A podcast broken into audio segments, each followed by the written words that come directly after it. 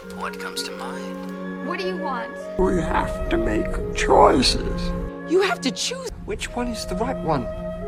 What do you want? It's not that simple. What It's... do you want? Make your choice. Bienvenue sur Le Choix de Marie, le podcast ciné qui vous donne tout simplement des idées de films à regarder. Sans spoiler ni prétention, je partage chaque semaine avec vous les films que j'ai vus pour faciliter votre dilemme du On regarde quoi? Deuxième semaine, deuxième épisode du Choix de Marie. Cette semaine, je vous propose trois films et un petit aparté série télé. Un documentaire pour commencer Petite fille, une comédie romantique L'amour dure 3 ans, un film d'horreur de genre avec Dementia 13 et donc un petit mot série télé sur notamment Brooklyn Nine-Nine et American Crime Story. En fait, je suis pas mal les tops en ce moment qui recensent les meilleurs et les pires films de 2020. C'est un peu la période et ça me permet de voir un peu où sont mes loupés de l'année.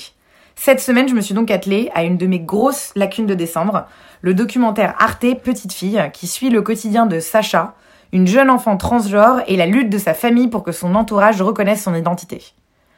On peut déjà commencer par dire que ce film est pas vraiment un documentaire militant comme les autres, dans le sens où on n'a pas l'impression d'être devant un reportage, mais bel et bien devant un film.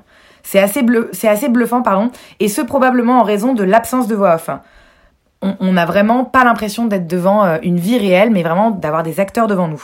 Du point de vue cinématographie, c'est beaucoup de beaux plans assez longs, parfois même carrément contemplatifs, et toujours très forts en symbolique. Rien n'est laissé au hasard. Et ça traite d'un sujet qui est dur, mais, le film reste quand même malgré tout plein de douceur. C'est d'ailleurs très étonnant, mais il n'y a pas de violence évidente montrée à l'écran. C'est très pudique comme film, on voit pas euh, directement l'entourage hostile de Sacha, mais malgré tout, c'est un film, une œuvre très intime et, bouleversante. J'ai été, j'avais lu beaucoup de retours comme quoi c'était un film très touchant où tout le monde avait pleuré et j'ai bien évidemment moi aussi été très touchée par cette histoire qui met le doigt en fait sur un problème de société assez méconnu pour le moment en France je trouve et qui m'a mis un peu en colère pour être tout à fait honnête parce qu'on a juste envie de hurler à l'écran pendant tout le film mais en fait mais qu'est-ce que ça peut bien vous faire qu'elle s'identifie comme fille? Ça change quoi à votre vie? Donc c'est assez révoltant le, le, sentiment que j'ai eu euh, après l'avoir regardé. Je veux pas vous spoiler, donc je vais m'arrêter là sur le, film, mais ça reste malgré tout une œuvre encourageante qui laisse entrevoir un peu d'espoir à la fin. À voir absolument, il est disponible sur Arte jusqu'à la fin du mois de janvier, mais je crois qu'il a déjà été mis en ligne sur YouTube pour les retardataires. Donc ça c'était pour Petite Fille, et mon second visionnage de la semaine, c'était une comédie romantique que je n'avais jamais vue, L'amour dure 3 ans. C'est le premier film euh, réalisé par Beck BD qui adapte son propre roman à l'écran en s'offrant un casting, un, casting 4 étoiles. Pardon. Gaspard Proust, Louise Bourgoin, Joe Starr, Frédéric Bell ou encore Nicolas Bedos. C'est un film qui raconte l'histoire de Marc, un critique littéraire slash chroniqueur euh, du milieu de la nuit, qui vient de divorcer et qui sombre progressivement dans la débauche, jusqu'à ce qu'il décide d'écrire un roman autobiographique dans lequel il va démontrer que l'amour ne dure que trois ans. Toutes ces certitudes vont être renversées lorsqu'il fait la connaissance d'Alice. Alors c'est gentillet, c'est un film moyen que je conseille si vous cherchez quelque chose à regarder le dimanche, tranquillement mais sans avoir trop d'attente. Certains dialogues font, font sourire, il faut le dire, mais dans l'ensemble, c'est un film qui est quand même un peu léger, et un peu léger sur tout. La psychologie des protagonistes n'est pas assez creusée à mon goût, il y a quelques punchlines branchouilles, mais pas très profondes, des personnages secondaires qui sont un peu nazes, voire même parfois carrément lourdeaux. Bref, pas top, mais je dois quand même reconnaître qu'il y a un rayon de soleil dans ce film, c'est Louise Bourgoin, qui est un peu plus belle dans chacune de ses scènes et qui illumine par sa présence. C'est vraiment très rafraîchissant à chaque fois qu'on la voit. On adore même les scènes cheesy d'amour à tel point que j'aurais préféré que la niaiserie, soit plus assumée par rapport au ton bobo parisien et cynique du film, qui au final est assez agaçant. Le film est dispo pour Netflix pour les intéressés, donc c'était L'amour dure 3 ans. Et le dernier film vu cette semaine, c'est Dementia 13. En fait, il était mis en avant sur Mubi et il m'a intrigué pour plusieurs raisons. La première, c'est que c'est un film d'horreur. Je suis fan de films d'horreur. La deuxième, c'est que c'est un film qui a été produit par Roger Corman.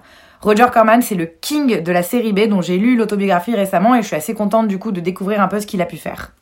Et la troisième raison, c'est que c'est le premier film réalisé par Francis Ford Coppola. Je crois que pour la petite histoire, Coppola a été embauché comme assistant réel euh, au même endroit, genre, enfin, c'était un plateau qui était juste à côté. Et euh, Roger Corman lui dit, bah vas-y, vu que t'es sur place, est-ce que t'es pas chaud dans ton temps libre de réaliser ce premier film pour moi? Donc voilà, je suis un peu flippée en fait moi en ce moment à l'idée de me lancer dans la réalisation d'un premier film. Donc j'aime bien cette idée de regarder des créations à petit budget ou de grands réalisateurs mais à leurs époques de poulain, histoire de dédramatiser un peu la tâche. Et là, autant vous dire que c'est clairement mission accomplie avec ce film de 1963 qui possède un charme indéniable par son amateurisme, mais avec une intrigue et des effets horrifiques qui ont quand même pris un sacré coup de vieux. Corman le disait à l'époque, il disait je, je veux un psycho pas cher avec ce film qui en fait raconte l'histoire d'une famille qui hérite d'un château en Irlande mais qui se retrouve une fois sur place au milieu d'une série de meurtres à la hache. C'est pas très captivant niveau scénar, mais on doit quand même admettre qu'il y a une ambiance noire plutôt pas mal. Enfin, on sent que ça a été travaillé, ça a été réfléchi au niveau de l'ambiance. On est séduit même au début du film, mais hélas, ça ne dure pas car passé les 20 premières minutes, ça devient vraiment le bordel et franchement, on s'ennuie. C'est donc un film que je ne recommanderais pas, sauf si il y a parmi vous de grands fans de Coppola ou de films de genre. Il est disponible sur Mubi pour ceux qui sont intéressés. Et donc cette, semaine, je vais terminer par un petit aparté série, euh, parce que c'est assez rare, mais cette semaine, j'ai fini également deux séries. La première, c'est Brooklyn Nine-Nine, dont je viens de terminer la sixième saison. J'ai regardé ça en fait sur à peu près trois mois, sans vraiment la binger, mais en en regardant un de temps en temps. Et je dois dire que c'est vraiment plutôt pas mal comme série. En tant que, que, grosse fan de The Office et de Parks and Rec, j'avais vraiment envie de découvrir parce que c'est Michael Schur qui est le scénariste commun de toutes ces sitcoms. Celle-là reste quand même euh, un peu en dessous pour moi. Les personnages sont moins touchants, moins développés, on est vraiment sur du 100% loufoque et absurde, c'est beaucoup de gags, donc c'est compliqué de s'attacher autant. Bref, une, bonne série comique avec un casting vraiment impeccable et je fais notamment euh, une petite mention à Andy Sandberg et à Terry Crews qui sont vraiment tous les deux exceptionnels, mais pas forcément inoubliables. Euh, les épisodes se suivent bien et sont toujours sympathiques, donc moi personnellement je regarderai clairement la saison 7 lorsqu'elle sera dispo en streaming début février je crois sur Netflix. Je vous la conseille, mais clairement, si vous avez déjà vu The Office et Parks and Rec, qui sont pour moi bien meilleurs. Et la seconde, c'est la saison 2 d'American Crime Story. J'ai adoré la saison 1 qui racontait le procès d'O.J. Simpson, et pourtant j'ai presque détesté la saison 2. Elle s'appelle du coup The Assassination of Gianni Versace et se concentre donc sur l'assassinat du couturier Gianni Versace en 1997 et surtout sur la célèbre chasse à l'homme qui a suivi. La réalisation est parfaite, c'est très précis visuellement et très très bien interprété, il n'y a rien à redire là-dessus, mais ça manque cruellement d'intérêt au niveau narratif. En fait, ça relate assez peu les faits au final. C'est essentiellement des fabulations sur ce qui a pu se passer entre les personnages, sur ce qui a pu être dit. L'ensemble des épisodes tourne autour du personnage du tueur et c'est fatigant, voire même carrément inintéressant. J'ai vraiment eu du mal à être attentive à, à cette série. Ça se rattrape un poil sur la fin, mais dans l'ensemble, je vous conseillerais de passer votre chemin. Il y a clairement bien plus intéressant à regarder, notamment la saison 1 si vous ne l'avez pas déjà vue. Dispo également sur Netflix pour cette série-là. Donc voilà pour, euh, pour l'épisode numéro 2.